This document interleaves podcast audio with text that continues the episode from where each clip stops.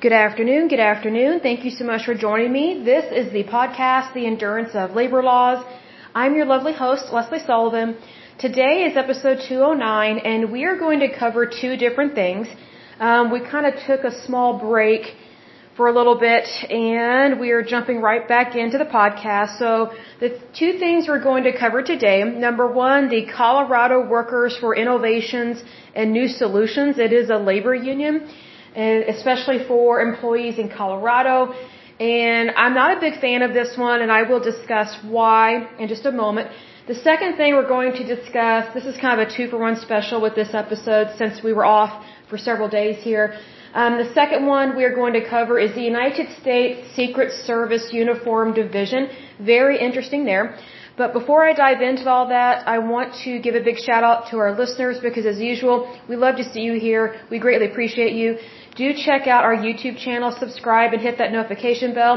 Comment, um, you know, whether good, bad, or ugly. Hopefully not ugly because it's not nice to be impolite, but we do uh, extend an olive branch to people that disagree with us anyway. But a big shout out to Florida, California, New Jersey, New York, Nebraska, Oklahoma, Minnesota, Virginia, Mississippi, Illinois, Georgia, Indiana, Newfoundland, Labrador, and Texas. In terms of countries, the United States, Australia, Canada, uh, the Russian Federation, and Iran. That's really cool. Love to see all of you guys there. So, the first thing that we are going to discuss, and by the way, if you hear my washing machine, that is exactly what it is. So, just FYI, be aware of that. Um, Oklahoma has had some very much um, low temperatures. We've had an ice storm. So basically, because the temperature got really cold, I couldn't hardly do any laundry. And then also, I did not have, um, well, I kind of had, I shouldn't say I kind of. I had running water, but the water pressure was bad because I had no hot water. And then I had to get a new hot water tank, so there's a whole bunch of stuff that happened. So it just was kind of a slightly stressful week. Um, but thanks be to God, things are better and always looking forward to the future. But you know, sometimes we have to take a break and address some serious things in our life and having very little water and no hot water and then having a ice storm is really and it's not always the easiest thing to deal with, but it is livable, it's doable, and you just look forward to the future. So that's how I view things here. So I do want to talk about um, the Colorado Workers for Innovations and New Solutions. And I wanted to dive back into um, labor unions because that that was the initial purpose of this podcast. Is I got to looking at the episodes of my podcast, and I'm not being negative about my work, not by any means, but I just kind of felt like I'm getting off track in terms of topic because I do like to discuss federal agencies and our federal government because they do very much directly impact our jobs because the federal government it very much tries to it, it does two things. It, it intervenes but it also interferes in the private sector. And so I want to make sure that we discuss labor unions um, as the initial topic and then discuss um, federal agencies and things of that nature secondly even though I am really loving um, learning about our federal government, the different federal agencies, because what's interesting, at least for me, I don't know if it's this way for you guys. You'll message me and let me know if you agree with this or, or if you have come across this as well. But the more I learn about our federal government and these different federal agencies, the more I understand the problems that the private sector has been having to deal with in terms of the federal government and the overreach and the strong arm of the government. Now, I am not against government. We do need a government in any country. We do need a federal government, but it needs to be limited and small. The problem that I am seeing is that the more we have a larger government, a larger federal government, the more it enables uh, labor unions and trade unions to try and take over entire industries within the private sector and the private sector does not belong to labor unions and it does not belong to the federal government. So that's why I want to dive back into labor unions and then just kind of a two for one special, discuss uh, different federal agencies and things of that nature. And let me know what you guys think. We'd love to hear from you. Um, but anyway, I'm going to be discussing uh, Colorado here with this um, labor union. It's mostly for um, state workers um, that kind of pat themselves on the back, and they really shouldn't be doing that. Um, and here's the thing: They're, I'm looking at their website. It says when state employees have a voice, Colorado wins. I find that to be really stupid because Colorado, you know, I'm 39 years old. I'm not old, but I'm not like a teeny bopper, right? So I'm kind of like right there in the middle, but I'm not middle aged. Here's the thing. I remember way back in the day when I was a teeny bopper, my family and I, you know, if we had the time, um, in either grade school and or see grade school and middle school, every year we would go to Colorado um, in the winter to go snow skiing. And back in the day, it used to be cheap to live in Colorado. And it was fun and, you know, businesses would pop up and do really well, things of that nature. And then what's interesting is that the more California tanked in terms of its economy and the more liberals and Democrats and progressives, because those are three separate things there, they're not the same. I just want, I want to be very clear here because I love my, my Democrat friends. I very much love them very much. They're, they're very unique people, just like Republicans are very unique. All of us are unique in God's eyes, so I very much love my Democrat friends. Here's the thing though. Not all Democrats are progressives and not all progress, not all progressives, excuse me, are liberals. And you hold on just a moment. and you could get a drink of water because the air has been so dry here. We've had really low temperatures and it's it's been like obnoxiously cold. It's like I've been using so much lotion on my hands, they're still cracked. I'm like, where's my Vaseline? I'm like, this is ridiculous. Hold on just a moment. But anyway, um, and even my lips are, are, are cracked and uh, chapped. I'm just like, oh, I don't like that. But anyway, um, so here's the thing. I remember when Colorado was a cheap place to live. And I don't, I don't mean cheap negatively. I mean that it was a reasonable place to live in terms of earning a living. Like you could earn a living and afford a normal average home.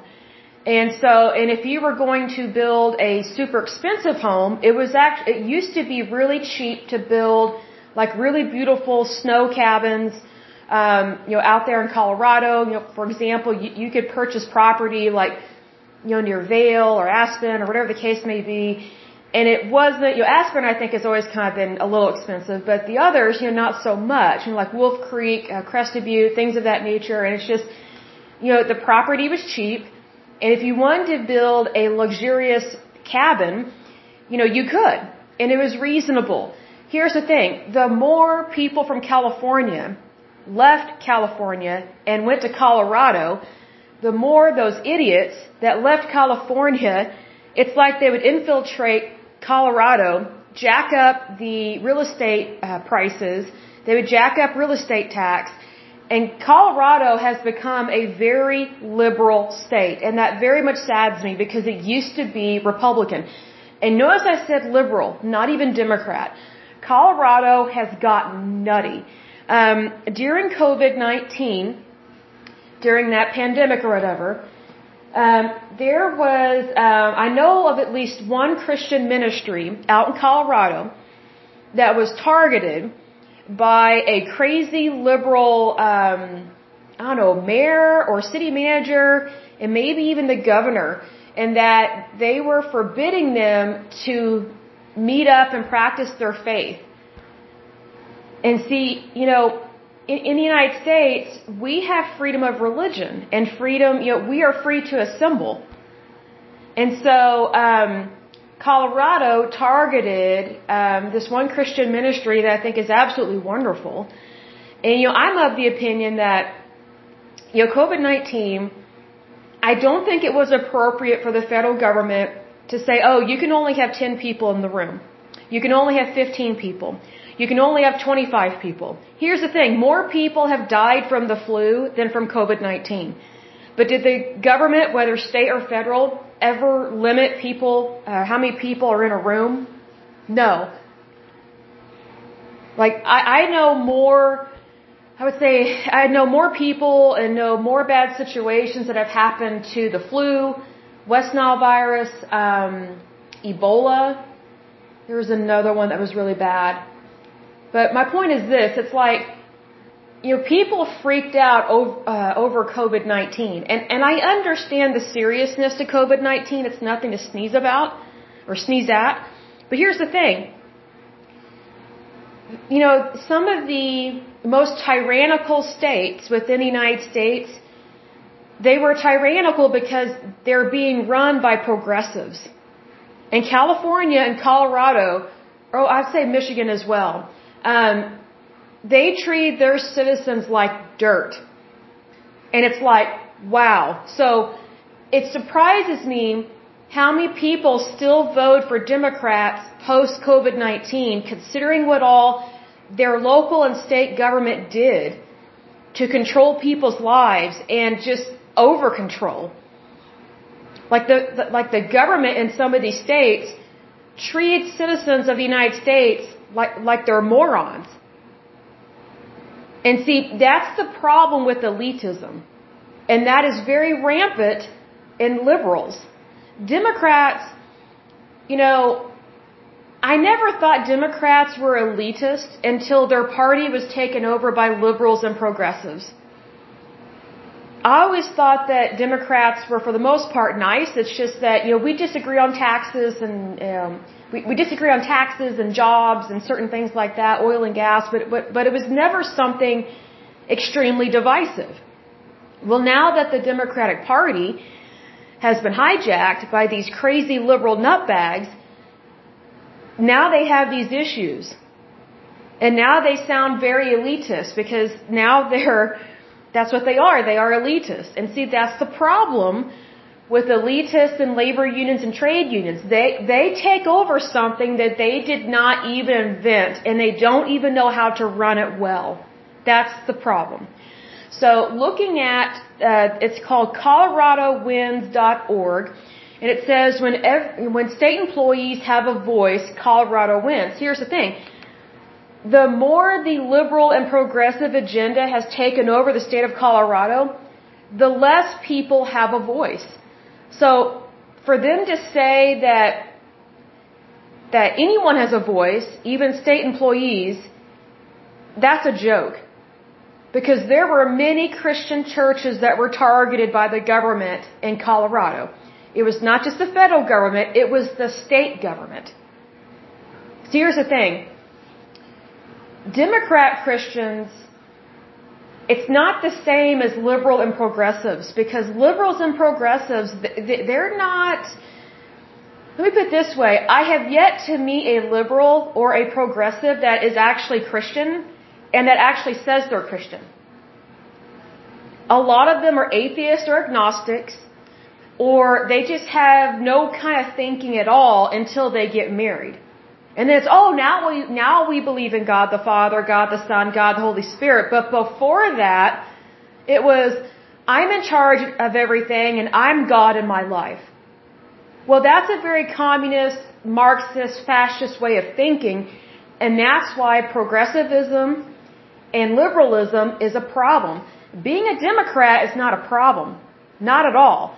What sucks is that the Democratic Party has been taken over by people that don't hardly believe in God at all, and they shame and blame Christians. And then they tried, they did everything they could to shut down as many churches for an extended period of time like crazy. It was, it was horrible. It was just terrible. I mean, Christians really suffered during COVID-19, not just because of COVID-19 itself, but because Christians for being targeted for wanting to, you know, worship, to worship the one true God. How is that any different than Sharia law? It just makes no sense to me what some of these people think is appropriate.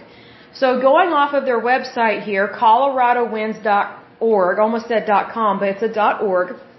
It says Colorado workers for innovative and new solutions uh, also known as WINS, is a union representing more than 24,000 state employees. So you'd be surprised how many state employees don't really care about other people, even though they claim to care about other people, but it's not what you think. a lot of union workers think their job is more important than everybody else's. That is a very selfish way of living. So a lot of these people are very selfish and it's a shame. Because, you know, there may be some things that they actually have a point, and they may actually care about some people, but you can't tell me they care about all people. Because when it comes down to it, they are only in it for themselves. Like whenever I look at their pictures, it reminds me of some of the teachers' unions, how nutty they are. It's just bizarre. Goes on to say, we work to improve quality of services, safety, pay, and benefits, working conditions, Conflict resolution, that's bull. They, they, they start conflict, these labor unions. Staff um, attrition, and more to ensure an effective workplace to serve all to serve all Coloradians or Coloradans. How, how do you pronounce it? People that live in Colorado. Okay, here's the thing. State workers do not care about the workforce outside of the state. That's why they throw these hissy fits and demand more money to do the exact same job. See, here's the thing. That stuff doesn't fly in the private sector. It just doesn't. Because first of all, in the private sector, it's very clear that there is supply and demand. It's very clear in the private sector, you have accounts payable, accounts receivable, taxes, whether uh, federal, state, local, county, whatever the case may be. Like, like there's more accountability in the private sector. Whereas in the public sector, which would include these state workers because they work for the government, which in this case is the state of Colorado, they have no clue what their labor actually costs in terms of, I would say, what is equivalent to their job in the private sector. See, a lot of labor unions and union members they just want a lot of money to do a job that almost anybody could do. Well, how is that any different than the United Auto Workers Union? That's a big problem. It's a tremendous problem. See, because here's the thing. It's very common for labor unions to inflate the cost of their labor. And here's the thing. When they do that, they pass that cost on to basically the taxpayer. Whether it's the taxpayer of that particular state or maybe at a federal level, or maybe the entire United States. And here's why.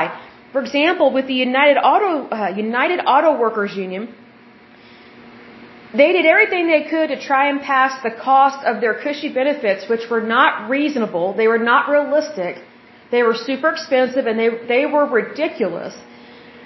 They did everything they could to pass the cost of what they wanted and their benefits on to the consumer, which is why some of these vehicles were so expensive to purchase.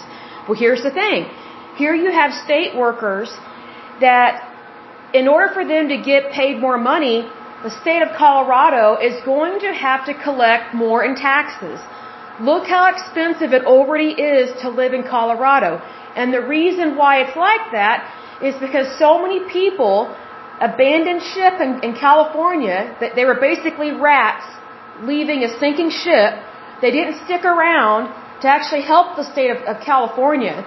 They didn't stick around to correct the issues. They didn't stick around to correct the mess that they made as voters.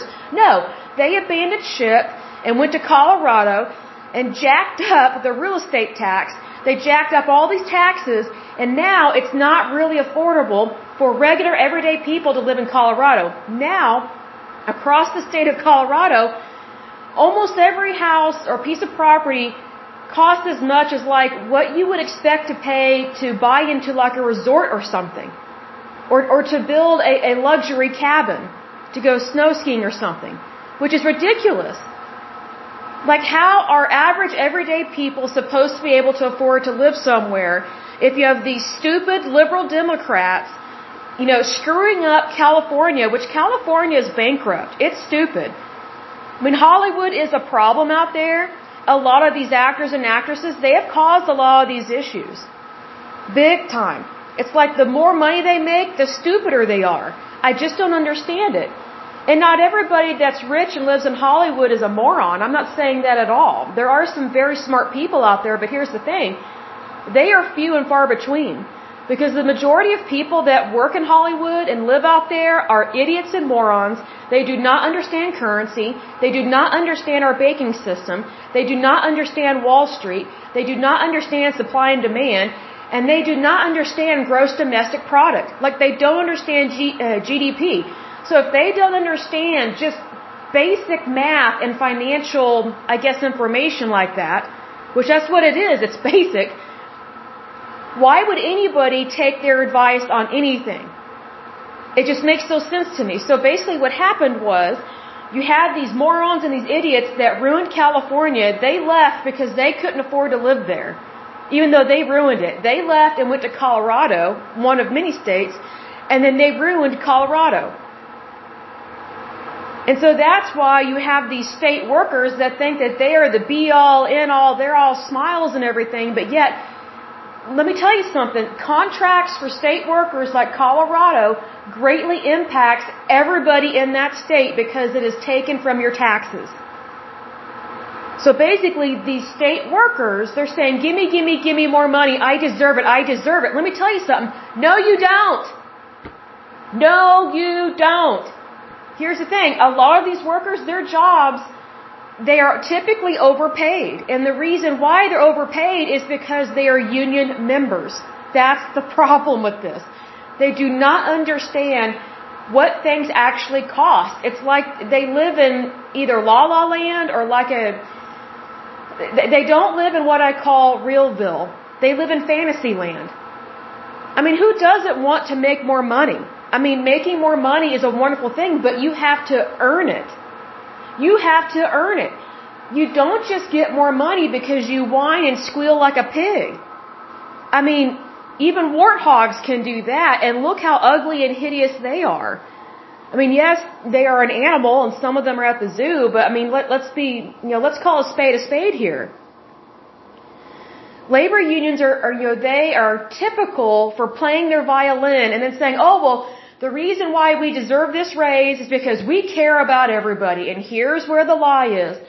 Okay, so the last sentence on this particular segment on the web page says, we work to improve quality of services. That's bull. Safety, pay and, uh, pay and benefits, they do that, but for themselves. Working conditions, they do that for themselves, not others. Conflict resolution, they cause conflicts because of the labor union. Staff attrition, and more to ensure an effective workplace or sorry, workforce to serve all people that live in Colorado. The other part on here on their website says, um, from snowplow drivers to veteran uh, veterans homes, nurses, state employees perform critical jobs that keep Coloradians safe and healthy. Really, if they really believe that, then they would not be greatly inflating the cost of their labor. Because if you greatly inflate the cost of your labor, then all those people we just mentioned, snowplow drivers, veterans, nurses, state employees, or, well, screw that, veterans and, um, veterans homes and nurses, basically, if you, if you raise the rate of state employees and you overinflate their labor, then it actually makes it more difficult for veterans and nurses and pretty much anybody else that's not a state employee. And by the way, snowplow drivers, you know, the more that the state inflates the wages of their workers, especially unionized workers, the more money is taken out of the check for a snowplow driver, a veteran, a nurse, you know, a waiter, a waitress, you know, whatever the case may be. So it's actually a punishment to the citizens of Colorado. You know, what these workers don't realize, these state employees don't realize is that they are causing and helping to cause inflation within their state. Because they think they're owed it and they deserve it. You know, the citizens of Colorado deserve a lot better than this arrogance. Colorado used to be a beautiful, wonderful state, not only because of the terrain, the mountains, and things of that nature, but because of the people that live there. Now because more people from California live there, it, it, it's going down a, it's going down the septic tank. I was going to use another word, but I don't want to be vulgar. Colorado is not what it used to be. And the state of Colorado has targeted Christians. What does that tell you? I mean, seriously, folks, this is so ridiculous. It goes on to say, now we're campaigning for our biggest victory yet Step increases to improve recruitment and retention in state jobs. Then it says state employees make Colorado run. Well, they probably make people run for the hills because the cost of living out there is so ridiculous. It used to not be like that. So then it says, hold politicians accountable, join the political team. Okay, well here's the thing. Here's the lie of labor unions and trade unions and these organizations. They say they want to hold politicians accountable. That's a lie straight out of the depths of hell. What they really want to do is not have Republicans ever get into office because they want more of your money. Whether it is a labor union in the private sector or a labor union at a state or federal level. Because they know that if Republicans are elected, the gravy train is over. Because Republicans are not for legalized thievery. Whereas these people are. Now here's the thing. When you legalize thievery, it punishes your community. It doesn't help your community. It actually, it actually makes your community a much more difficult place to live because more people have less money that they're bringing home from their, you know, it, you know, from their paycheck, from their job. Because, uh, you know, more and more of their paycheck is going towards somebody else. Is that being a part of a good team? No. It's basically having a fat kid on the team that all he ever does is eat pizza and he eats everybody else's food and then complains when they don't win the championship. It's like, okay, if you're a fat slob, you're not going to be able to run down the soccer field. It's the same thing here.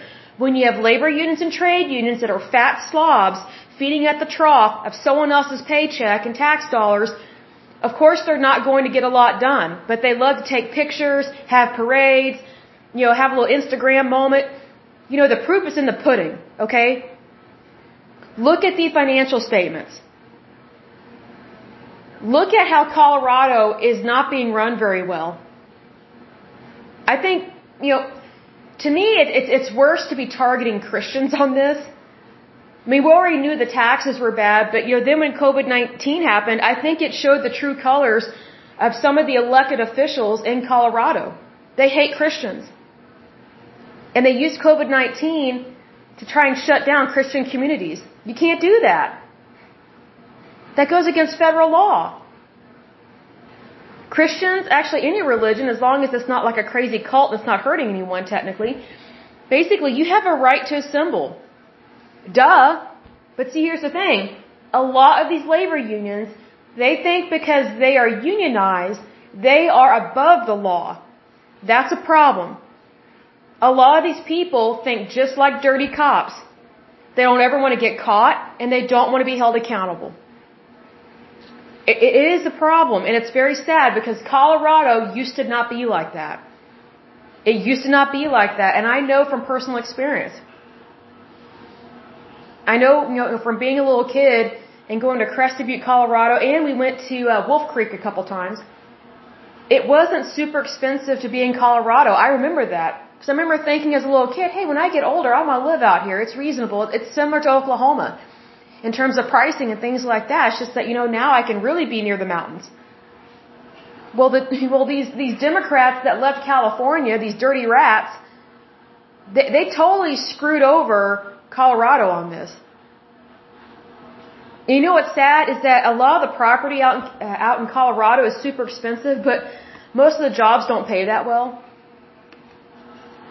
That is not the fault of capitalism. Because if anything, if your property is so expensive that your job cannot cover the cost of your home, that means you don't have capitalism.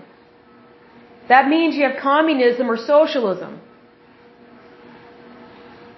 But labor unions and trade unions, they like to make it seem like they've got all the answers. No, they've actually got all the problems. they just want to spread it around and make it seem like they know what they're doing when they don't.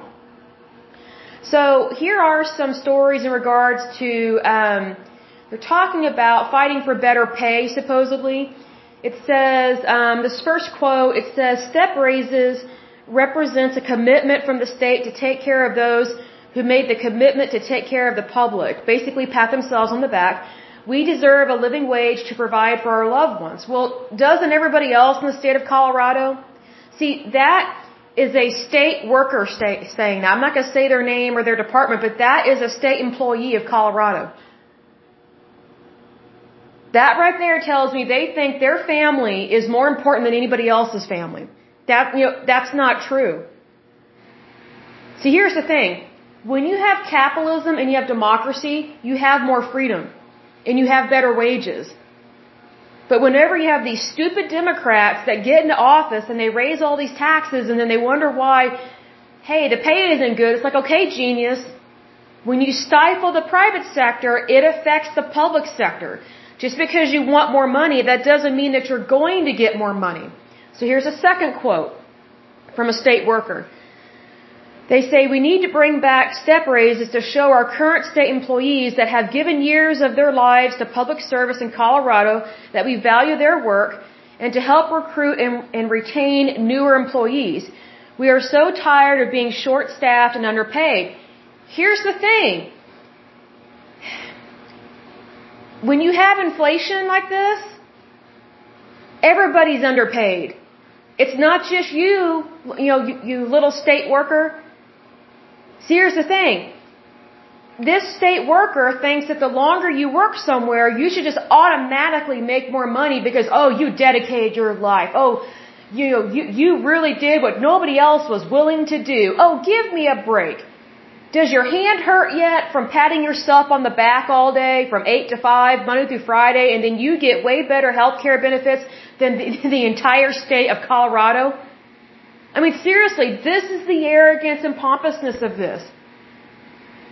The reason why their wages are low is because their state is screwed up. That is why.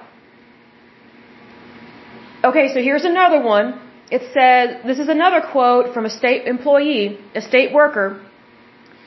It says, a step scale that rewards years of service is important to me because I want to ensure that the state of Colorado is a model employer that can remain competitive in hiring the best talent to serve the public as well as recognize the hard work that employees are asked to do.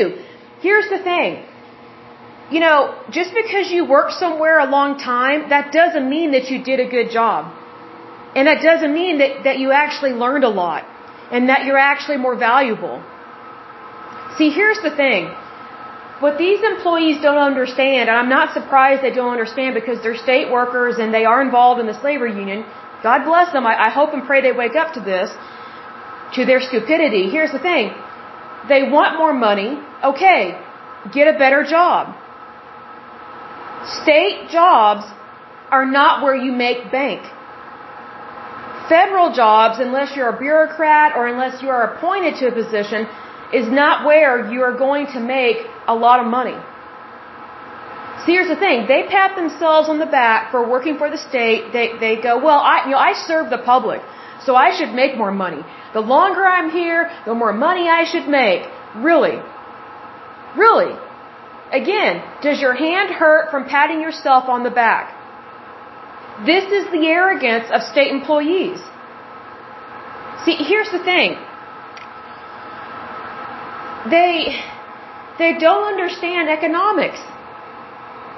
They don't understand employment. You know, they, they don't understand what labor actually costs. You know, here's the thing. It, you know, just because someone works for the state 20, 30 years, that doesn't mean that they should automatically get a raise every year. I think it should be dependent upon your skills, your talents, you know, what kind of work you did. And I think, you know, most of the time when people get a raise, it's not because, oh, well, you know, you should give me a raise because I stayed. I'm doing the exact same thing I was doing three, three years ago. But, you know, you should pay me. You should pay me more money because I chose to stay. I could have left. Like, is it making sense as to why what they're saying is so screwed up? And again, I understand that they want to make more money, but they're going about the wrong way. Here's how they can make more money. Vote Republican in everything, lower taxes, and the state will bring in more tax revenue. Why? Because when you lower taxes, people actually spend more money. It's like sales tax. But see, here's the thing. These three idiots they're morons. I have no doubt they're probably Democrats and they think that, you know, the state should collect more money. It's like, here's the thing. When you raise taxes, you actually hinder people from being able to buy what they need. If you hinder someone from buying what they need, doesn't that say you don't care about the public? Doesn't that say you don't care about who you're serving? See, that, that's the, that's the hypocrisy of their quotes here. And again, they may mean well, they may be really good people, but here's the thing. They do not understand currency. They do not understand capitalism. They do not understand democracy. All they know is what they see in their tiny little world. I have a state job and I should make more money. Good luck with that. And here's the thing. They are probably going to convince a lot of people that they should get a raise no matter what. Here's the thing. What if they suck at their job? What if they're causing a problem in the workplace year after year? Here's the thing. Unions get in the way of firing bad people. So is it appropriate to pay bad people more money? Because unions get in the way all the time of firing bad people, and unions actually prevent good people from being hired, and unions also get in the way of keeping good people, because good people don't work for bad unions. That's the thing. Now, do those three people that I just read their quotes, would they agree with what I'm saying? No, not at all. Not at all. The reason why is because they're socialist. They think they have all the answers because they are in a union and they work for the state. When they don't have the first clue what their state is going through, you know, what the average family makes, what the average family should be making, and also what the average family needs help with. And I say average because, you know, it, it's really a spectrum. You know, it's not just the poor that need help. There's middle class people that need help and there's rich people that need help. And yes, I said rich people. And let me say this. If you were rich, would you really want to live in Colorado and pay high taxes and then have to deal with a stupid state union that thinks that they should, you know, take even more of your money? No. Here's another thing. I think it's the state of Colorado that had a problem with um with gay couples going to like a bakery or something and then they got that bakery in trouble at like a federal level. You know, if you own a place of business, you have every right to refuse someone's service. You have every right. But see, here's the thing. States like Colorado, see, Colorado has become so crazy liberal that it just openly embraces the, the alphabet people agenda, you know, the LGBTQ community, whatever. That is disturbing because the LGBTQ community, especially homosexual men, they want to legalize lowering the age of consent to have sex with minors, little boys. The state of Colorado agrees with them on this. Like, Colorado used to never think that way. See, this is the problem when you have mass influx of people from one state to another. There are so many people, and still people from California are leaving and moving to other states, and I'm like, you know what? This is, it's disturbing. See, because here's the thing. I'm from Oklahoma, and yes, I love my state, but I don't actually like where I live. I have never liked living in Oklahoma for many reasons. Number one, it's an at-will state. Number two, the weather. Like, I don't like this weather. I never have never will. The only season I like is fall and maybe spring. Pretty much nothing else I like. Um, I love our national parks, our, our state parks, I should say. And there's some things that I like, but there's so many other places I would rather live. But see, here's the thing while I'm living here, I'm choosing to do good. And I know that if Oklahoma really needed my help, I would stay and help. But our state is not screwed up like California. But it will get screwed up the more people from California move here. And I have seen some California license plates here. I'm like, wow, these Californians, they're in for a big shock. Because I don't even know if we have abortion clinics anymore. I mean, I just don't know. And we have a Republican governor. I mean, we are predominantly a Republican state. And we are in the Bible Belt. Like we've got churches all over the place. You know what's interesting is that I think one of the main differences between California and Oklahoma is that Oklahoma, we have churches and fast food restaurants just littered everywhere all over the state. California, they have um, LGBTQ communities littered everywhere. They have gay bars everywhere. And see what else? Oh, they have inclusiveness policies everywhere. But yet they don't have a clue of how to protect children. They, they don't understand that it is the responsibility of anyone over the age of 18, which is an adult, it is the, it is the responsibility of all adults to protect minors. And if you think the LGBTQ community is just perfect and flawless and, you know, they're so perfect, you know, they can never do anything wrong and, and you know, there's, there's nothing wrong with their policies, you are sick and grotesque. Even if you're not gay, I mean, even if you're not a homosexual, like, how can you be for some of the things that they want to do? Like, there, there's so much, you know, we should probably do an episode on the LGBTQ community and really discuss what they want to do to people. Specifically minors. I mean, here's the thing. What kind of adult, whether male or female, gay, straight, or sexually confused, whatever the case may be, or even transgender adult, what kind of an adult would be okay with a child being, um, I would say, sterilized and having their their gender changed, at least on the outside, because you know what a lot of these young people, I don't think they're told this, is that when you change sexes, you're sterilizing yourself.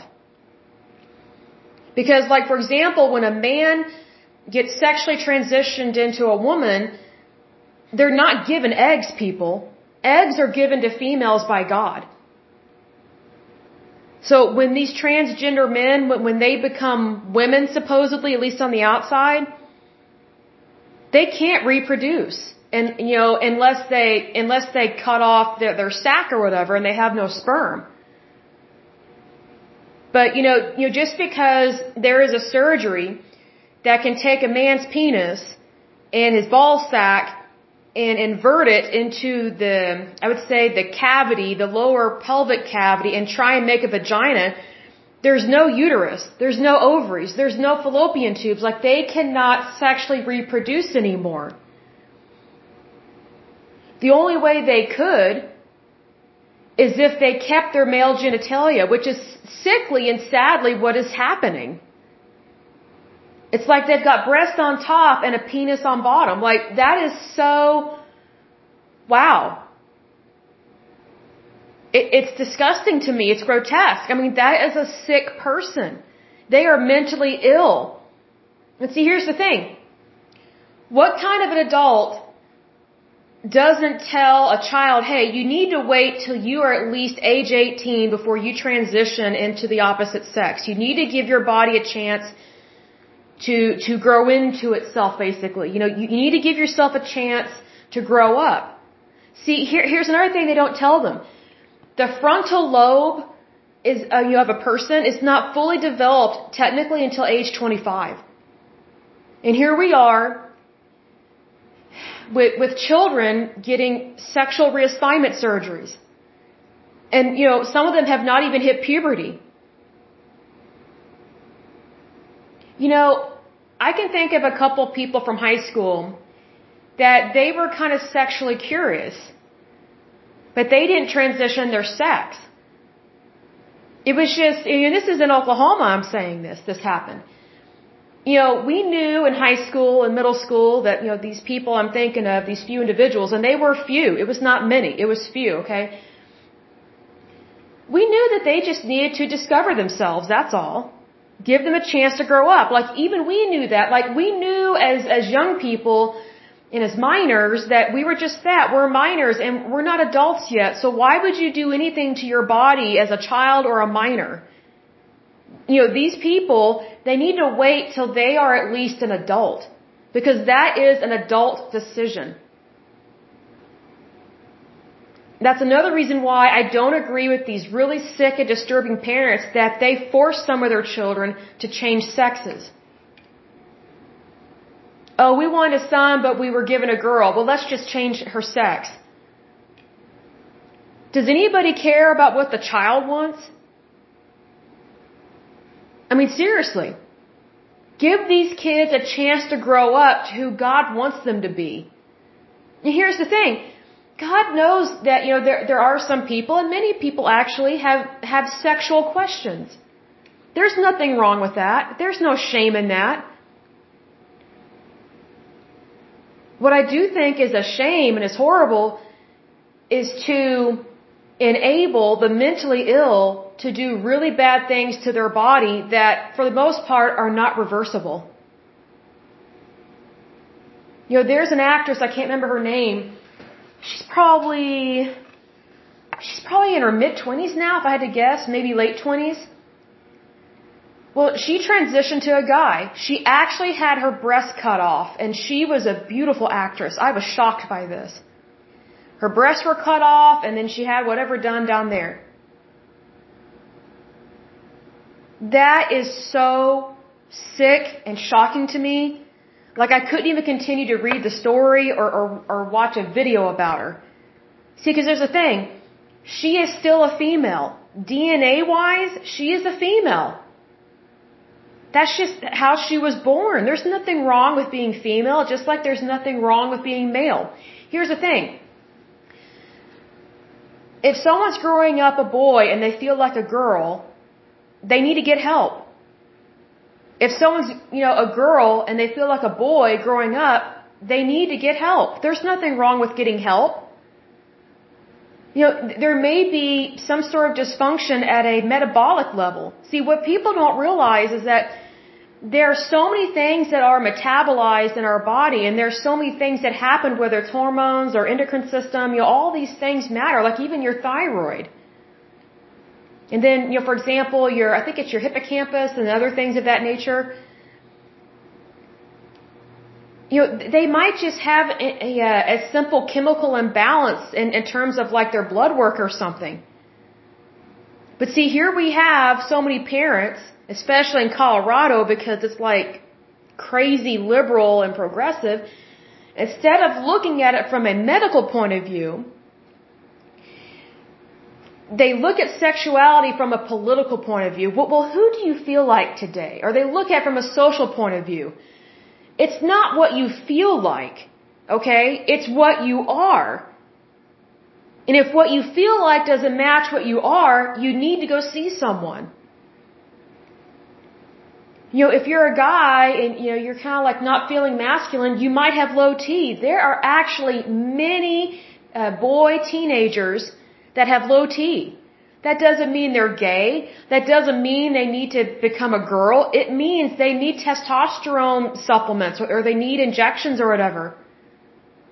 And it might be temporary, it might be permanent, whatever the case may be, but they need to see a medical doctor that does not go along, you know, with some political agenda about trying to decide what pronouns people should be called. See, here's the thing. Colorado goes along with some of this stuff, and it is sickening. And here's the thing. Colorado used to be a Christian state. It used to be. And you know what? It's not so much anymore. I mean, they, they're, they're targeting Christian communities out there. And they were absolutely hateful to anyone that wanted to preach the gospel during COVID-19. Well, gee, who needs the gospel during a pandemic? Hmm, everybody. Everybody. I guarantee you, there were more people praying during COVID-19. Probably not that many people have been praying since 9-11. So here's the thing. If something really tragic and really bad is happening in the nation, such as COVID-19, why on earth would a state or the state government go after Christian churches and Christian ministries? They didn't go after bars. Like, like, the, like there was an equality. It was so one-sided. It's like, okay, if you're, if you're gonna shut down churches, then you've gotta shut down everything else. Because if you're saying that we can't meet together, then how can anybody else meet together? Like, like there's, see here's the thing. That's the disconnect between the government and its people, and that is exactly what is happening in Colorado. And it's been going on a while, and it's just one of those things like, yes, people can make more money, but that doesn't mean they should make more money. You know, I remember this girl I went to school with, and I'm pretty sure she can't stand me now, but um, this was several years ago on Facebook. Um, she was complaining about how teachers don't make enough money, and my first and immediate response was, well, get a different job. Oh, she was pissed.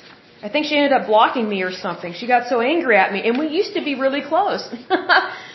but she became a teacher, and all she did was play her violin. Like, I guess she's expecting to make what someone in IT and what, what she, I guess she expected to make what an engineer makes or something. And I'm like, that's ridiculous. You know, if teachers, she wouldn't listen to me. And I'm telling you the exact same thing.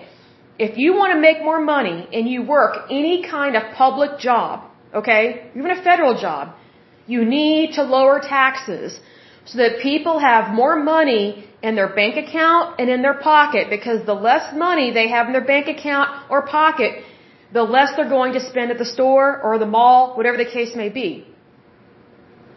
Like, think about it. You see, here's the thing. A lot of teachers are Democrat because they're in a union. And they're kind of forced to be in a union, which is sad.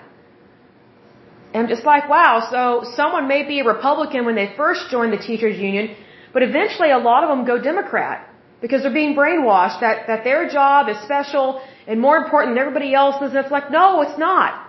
Congratulations, you're a teacher and that's what you want to do, but your job is not more important than anybody else's.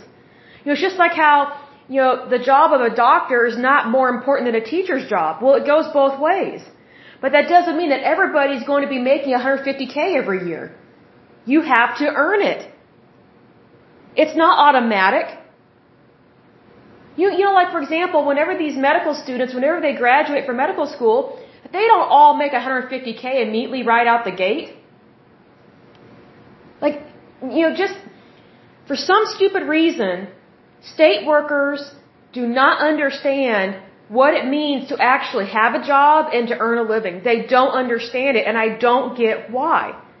Because, like for example, the girl, the girl I went to school with, and I grew up with her. I think she. I'm trying to remember. I remember being in school with her from fourth grade until twelfth grade because I think she relocated to Oklahoma, or at least to our our hometown or whatever. And you know? She was a normal kid until she became a teacher. She was a normal person until she became a teacher. And then she turned into a crazy liberal Democrat nutbag, just like, wow. Wow. And as far as I know, she's married, and I'm like, wow, I wonder what her husband thinks about how she spends money. Because I guarantee you, she does not understand currency, and so that means that she's going to love other people's money. And here's the thing, that's the root of all evil. Money is not the root of all evil, it's the love of money. In a lot of these labor unions, they love money, particularly other people's money, and that's very sad. But moving on, again, this is a two for one special, and let me get another drink of water, so hold on just a moment. Okay. You know what's funny? One of the nice things about it being freezing cold is that your water is already cold when you drink it, so it's not like you have to put any ice in it because it's so frigid. So anyway, uh, prayers that we have warmer weather and we can have palm trees here in Oklahoma. Like I would love it if Oklahoma started looking like Miami or just Florida in general. I would love that. But anyway, um, so this two for one special, we're going to also talk about the United States Secret Service Uniform Division. This is a federal law enforcement um, within an agency. So um, their common name is the Secret Service Uniformed Division. Um, big old long abbreviation, USSSUD. This particular name, the United States Secret Service Uniform Division, was formed in 1977, but their history goes further back. It's one of those things where we've seen in times past with these federal agencies and things of this nature that they actually go back quite a ways, but it's just that the name has changed over the years because their job has changed over the years. and also basically their jurisdiction or their responsibilities and things of that nature. So the preceding agency uh, was the White House Police Force. Their jurisdiction is in the United States. This is a federal agency. Is federal law enforcement. They are headquartered in Washington D.C. They have a little over 1,300 officers. They do have agency executives. I'm pretty sure they're probably appointed. And then their parent agency is the United States Secret Service. So a little bit of history here. It says United States Secret Service Uniform Division is the security police force of the United States Secret Service, similar to the United States Capitol Police or DHS Federal Protective Service. It is in charge of protecting the physical White House grounds and foreign diplomatic missions in the District of Columbia. Established in 1922 as the White House Police, this organization was fully integrated into the Secret Service in 1930, so that's pre-World War II. In 1970, the protection of foreign diplomatic missions was added to the force's responsibilities, and its name was changed to the Executive Protective Service. The name United States Secret Service Uniform Division was adopted in 1977, so things change as years go by. Um, with more than 1,300 officers as of 2010, it's probably even more than that now because this is a little bit outdated. The Uniform Division is responsible for the security at the White House complex, the Vice President's residence, the Department of the Treasury as part of the as part of the White House complex, excuse me, and foreign diplomatic missions in the District of Columbia. Uniformed division officers carry out their protective responsibilities through a network of fixed security posts, foot, bicycle, uh, vehicle, and motorcycle patrols. In terms of the organization, it says the, United, uh, the Uniform Division has three branches, the White House branch, the Foreign Missions branch, and the Naval Observatory branch. Together they provide protection for the following, the President, Vice President, and their immediate families, presidential candidates, the White House complex, the Vice President's residence, the main Treasury Department building and its annex facility, and foreign diplomatic missions in the Washington, D.C. metropolitan area. Officers are responsible for providing additional support to the Secret Service's protective mission through the following special support groups. So these are these are groups, additional groups within this group is basically what it's saying. So we have the counter sniper team. It says created in 1971. The counter sniper team's purpose is to provide specialized protective support to defend against long range threats to Secret Service uh, protectees. They have a canine explosives detection unit. Obviously, um, you know, the job or, or the title explains itself, but this uh, division was created in 1976, so it goes back quite a ways. Then we have the emergency response team. This one was formed in 1992, and their primary mission is to provide tactical response to unlawful intrusions and other protective challenges related to the White House and its ground. So then we're talking about, let's see here, the uniform division. Oh, they have different ranks. So I'm skimming through sentences here because I don't want to like make this a super long podcast episode. But they do have different division ranks. So they have a chief, assistant chief, deputy chief, inspector, captain, lieutenant, sergeant, and officer. They do, of course, carry weapons. Um, I'm not going to go through all the different weapons that they carry, but I will say this. In regards to any type of law enforcement, I think that they need to be very careful about when they're tasing people because there are many people out there that cannot afford to get tased because they have heart conditions. And there have been instances where people have died from being te- uh, sorry, tased. I was going to say teased, tased. Excuse my language. And um, I just wish that the police were not so quick to tase people. An example of this was when John Kerry was running for uh, president. And I can't remember what university he was speaking at, but there were some Republican students there um, at his, I guess, speech or whatever, and they disagreed with some of what he was saying. And it's a college campus. I mean, it's college kids. It is what it is. And they were not horrible hecklers, not like what's going on today. It was just kids having opinions, so to speak. Like it just it's not the same. I feel like there was more decorum back in the day than what's going on now. But anyway, um, John Kerry had the campus police uh, throw this one guy down. I can't remember his name, but they tased him, and he's screaming because he's being tased, and he's the guy that yelled, "Don't tase me, bro!" And then they tase him, and so while this this college kid, this student is being tased at a public event at college campus, John Kerry just continues to talk in that monotone vo- voice and he's not affected at all by what the student is suffering. Like he just, he just kept talking in a monotone voice and th- this guy is screaming because he's being tased by the police. And so, you know, obviously, um, some people are not a good candidate to be president because if you don't even have empathy uh, for anyone, but even young people, um, that really says a lot that he didn't value that person's life whatsoever. And he didn't want anyone saying anything negative towards him or about him. And so obviously he doesn't value freedom of speech.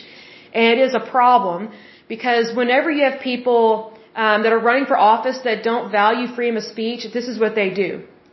They will even take down a college student, have them pinned to the ground, and have them tased. Now, is that very presidential? No. It, it's like some fat slob kid in grade school that's a spoiled, rotten brat. It's like someone that's like an only child that never has to deal with a difference of opinion and just doesn't have mannerisms towards other people and doesn't understand that people are going to have different opinions about you or about uh, you know, the things that you believe in. And also, when you're on a college campus, of course, college kids are going to be different than, you know, the Senate or the Congress or whatever.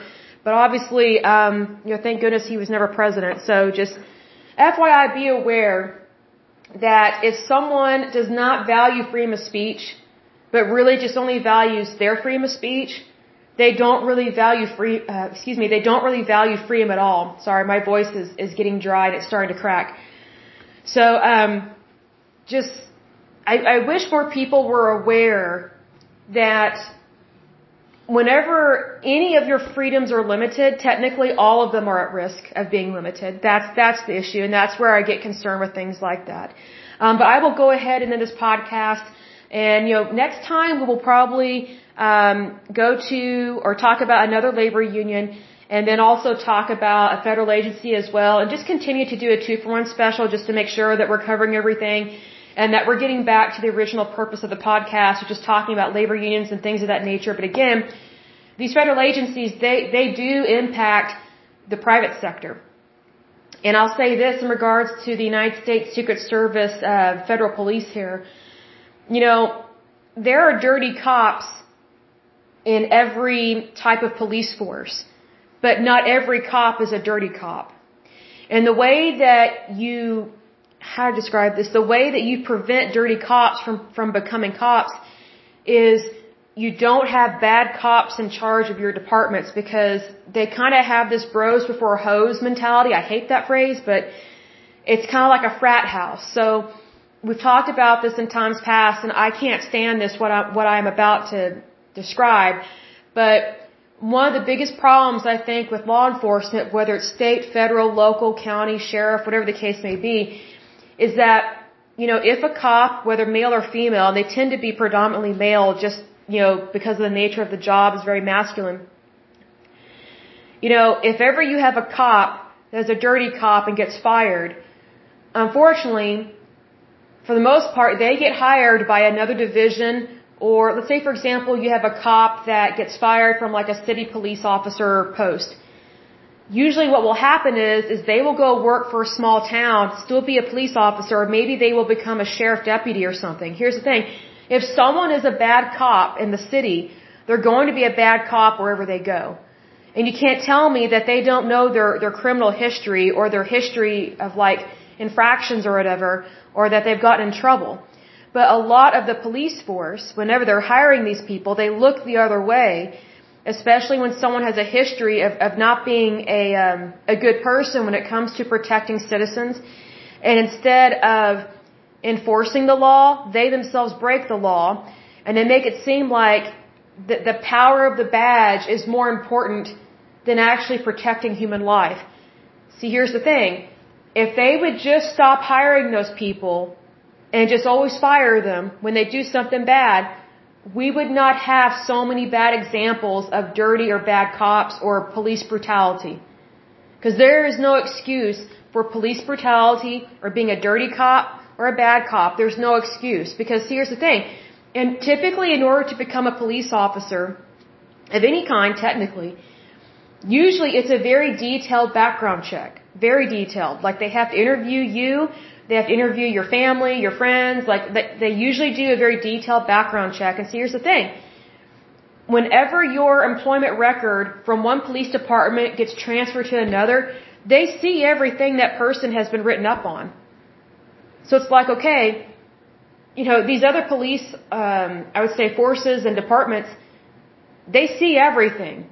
So if they see everything, why are they still continuing to hire someone that is basically a, a bad apple? Well, the way they typically look at it is, is they view it just like these state employees of Colorado. They value their labor more than actually doing a good job. And they think that they are entitled to certain benefits that they actually are not entitled to. If you don't do a good job, you should be fired. If you break the law and or you hurt somebody, then you should be fired. Excuse my stomach, it's it's past dinner time and uh, I have not eaten, so pardon my stomach for growling. I'm probably thinking of a hamburger. But anyway, my point is this. It doesn't matter what kind of law enforcement we're talking about, all of them need to be good. But not all of them are good.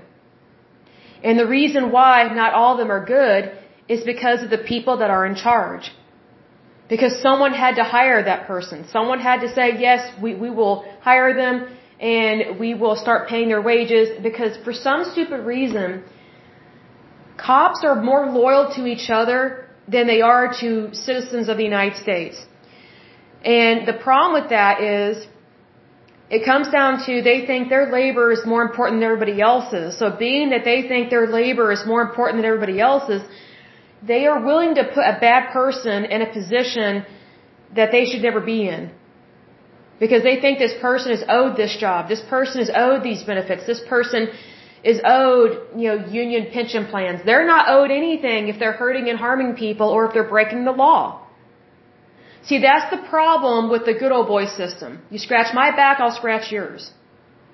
It makes you wonder, like these people that are in charge of these different departments, like what have they done?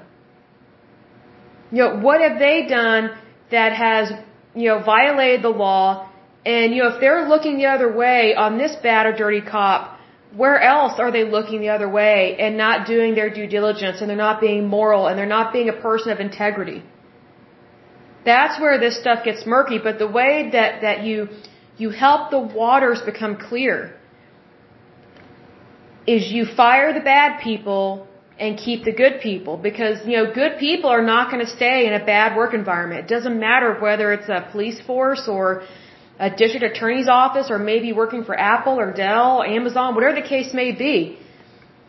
People do not like working for bad people. And I'm not saying Microsoft and Dell are bad. I'm talking about like individual departments. It's just that, you know, bad management is everywhere. And, you know, me personally, I've noticed that the more powerful HR departments get, the more bad managers get away with so much stuff because the more powerful an HR department gets, the more they scratch the back of certain managers and they cover up for them. And see, here's the thing, you know, whenever they practice that you scratch my back, I'll scratch your back, they are basically ensuring job security. Well, that is exactly what happens in different police forces and different law enforcement agencies. It is a problem. I don't like it. I'm not saying it's rampant. I'm just saying that if we're talking about it, then it is a problem. Like if I'm aware of it and I am in Oklahoma and I, I am in the Bible Belt, then I'm pretty sure it's probably everywhere. Because typically, Oklahoma doesn't hear about stuff, especially from the coast. It, it takes some time for stuff to really get here. I'm not just talking about on the internet and the web and things like that, but I mean, it's just whenever there are trends that start on the coast, it typically takes a couple years for it to hit the center of the United States. I've noticed that over time. And unfortunately, there is a lot of corruption in Washington DC. So when President Trump, when he said his goal was to drain the swamp, this is what he was talking about. He was talking about bad people not being in charge anymore and holding them accountable for the stuff that they did that they're doing what, what they did and what they're doing so that way they will not continue to do it in the future because they won't have a job anymore. You know, President Trump, there may be a lot of people that disliked him, but he did a lot of good for our country. Like, can you imagine if Biden had been president when COVID-19 hit? He can't even form a sentence. Like, I don't understand how anyone could vote for, for Biden. I just don't get it because he is so, unfortunately, mentally incompetent. And he wasn't always like that. It's just that he's gotten old and he's had a couple brain aneurysms and things of that nature. So, for sure, always pray for the health and vitality of our president. Doesn't matter whether they're Democrat, Republican, whatever the case may be. But here's the thing. Biden is a weak leader. He is. And it's because of his health. Like I think he was more mentally sound when he was working with um when he was working with Obama. But even Obama made, made cracks about uh, about Joe Biden that he's old, I guess forgetful. I think he called him Sleepy Joe or something. So maybe he was having uh, mental problems back then. I don't mean psychological. I mean like the structural integrity of his brain. I think he's had two brain aneurysms and he's had a couple um, neurosurgeries um, to try and help stop that and correct it. So you know, his judgment is very much impaired. So basically, President Biden is just a puppet. He's just a puppet for Kamala Harris and for whoever else he appoints. Well, he didn't appoint Kamala Harris, she was elected, but I'm saying that basically President Biden is a puppet to whatever regime is taking over Washington, D.C. at this point in time. And that's very sad. Because I think Joe Biden, way back in the day, I think he really cared about the United States and he actually probably had some good ideas when he was younger. It's just that, okay, when you have a couple brain aneurysms, you know, that stuff gets serious really quick. Here's the thing, we should not be having a president that can't even form a sentence. I mean, that's, that's unbelievable. And there were so many more qualified Democrats on the stage at the Democratic uh, National Convention, way more qualified than him. But yet, somehow he got elected. And I think one of the reasons why he got elected was because he's an easy pawn. He's easily manipulated. And I think that is so wrong to do that. So needless to say, please be careful who you vote for because, well, it just really matters. It extremely matters because we are the, the, the United States of America. We are a first world uh, superpower and we have a responsibility to be just that. And if you have an incompetent leader, it makes it very difficult to handle the things that are currently going on and then handle the things that pop up and then also, you know, have an international presence without looking incompetent. That, that's where it gets kind of tricky on that. Um, but anyway, um, I will go ahead and end this podcast, but as usual, until next time, I pray that you're happy, healthy, and whole, that you have a wonderful day and a wonderful week. Thank you so much. God bless and bye bye.